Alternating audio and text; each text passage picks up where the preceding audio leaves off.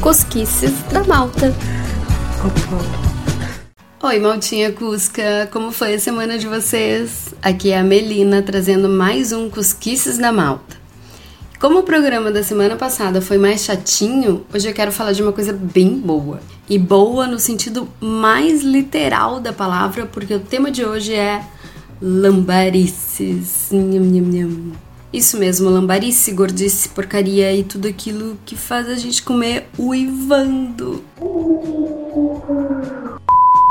Até chegar aqui, tudo que eu conhecia da gastronomia portuguesa era batata e bacalhau mas acabei descobrindo outras coisinhas e é delas que eu quero falar no programa de hoje.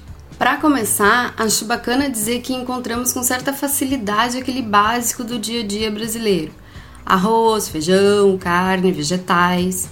Ok, que eu não costumo cozinhar refeições completas, sou uma cozinheira de uma panela só. Mas não lembro de algo que eu tenha precisado substituir porque não achei por aqui. Mas isso é refeição e eu não tô aqui para falar de coisa saudável, não é mesmo? Eu acho muito bom. Nesse período que eu tô aqui, eu conheci alguns pratos que eu ainda não tinha visto no Brasil. Quer dizer, uh, talvez até tenha. Eu é que nunca tinha ouvido falar. E esses que eu vou falar hoje são aqueles que a gente quase que prefere passar mal do que parar de comer. De, hum, tão bom. E eu vou começar pelo meu preferido, que é a francesinha. E eu não sei o que é francesinha. Conta pra mim.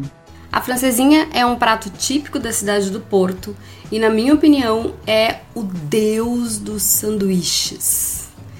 Entre as fatias de pão vai linguiça, salsicha fresca, fiambre, que é o nosso presunto, carnes frias e bife de vaca.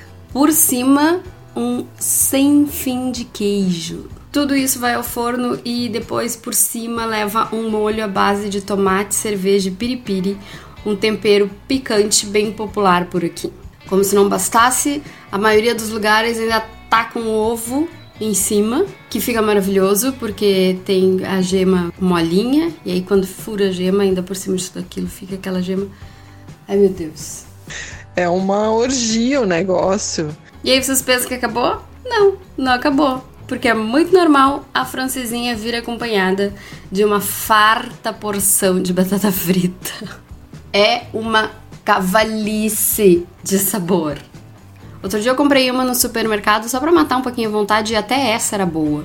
Dá para imaginar que quando eu como francesinha, normalmente eu não preciso jantar, ou no máximo dar uma beliscadinha ali, um queijo, um iogurte, alguma coisa assim.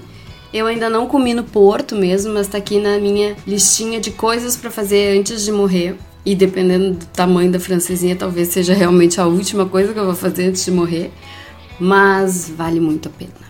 Eu posso dizer que a francesinha é aquele amor bandido que me faz esquecer do X que eu deixei no Brasil. Gente, que saudade que me deu. Não tão lambareira, mas com um gosto bem bom, foi a salada de polvo que eu experimentei na Nazaré.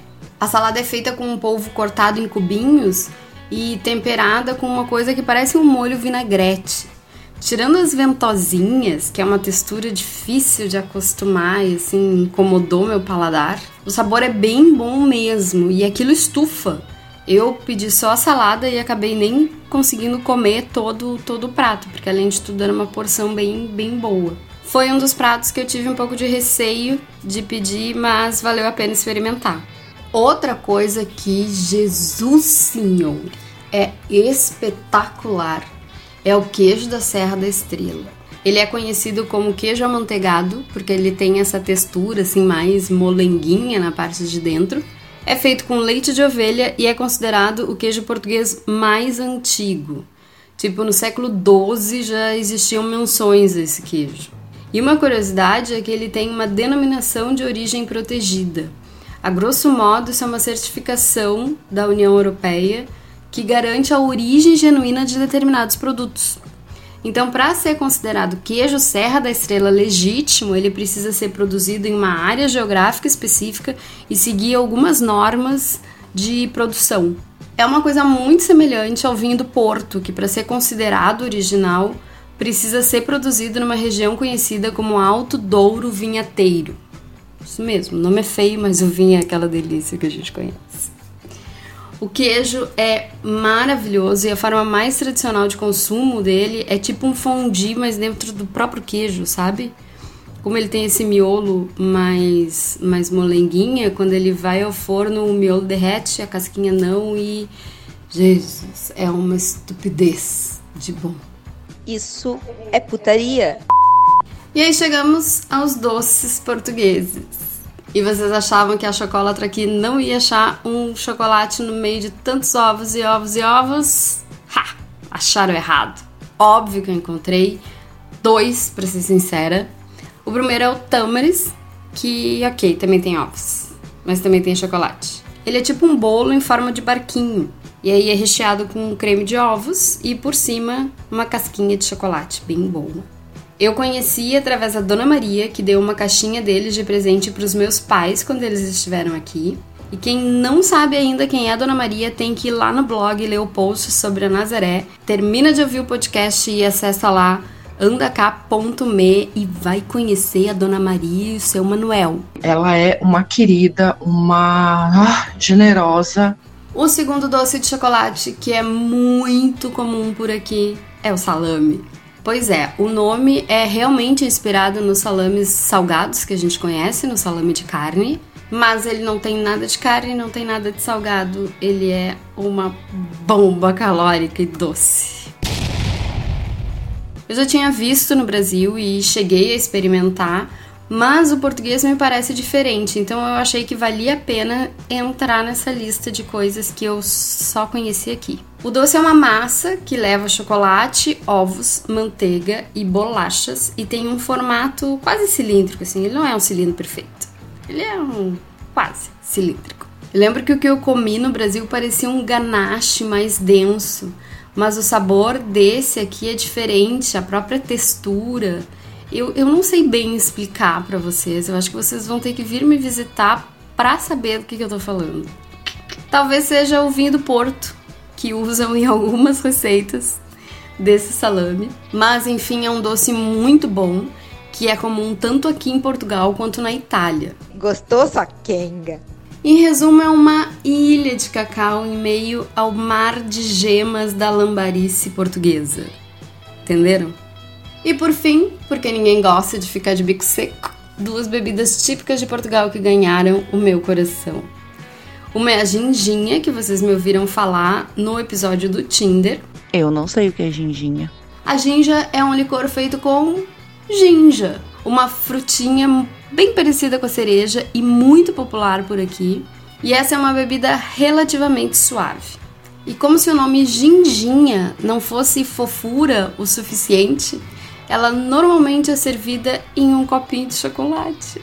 Ai, vomitando arco-íris aqui. Mas tu já tá bêbada nessa hora. Já a outra bebida de fofa e suave não tem absolutamente nada.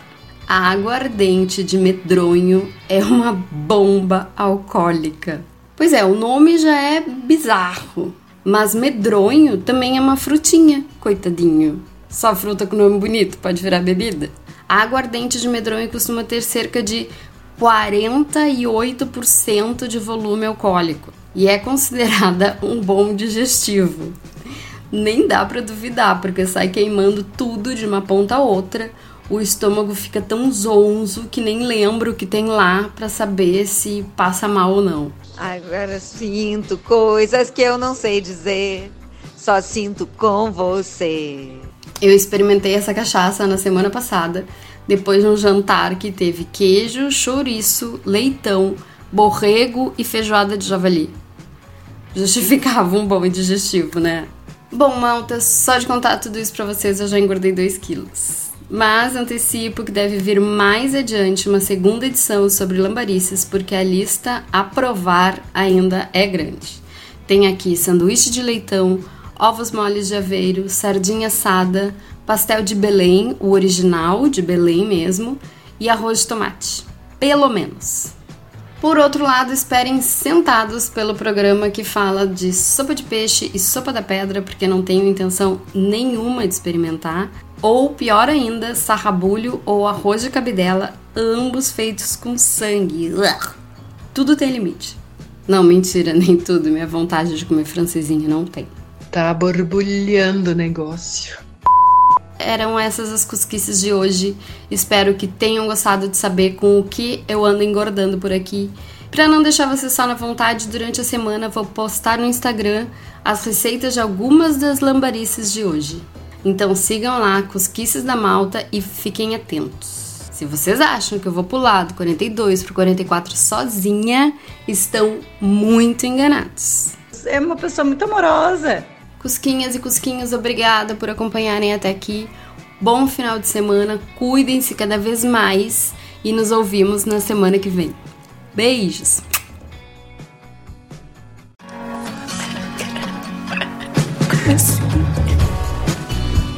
Cosquices da Malta.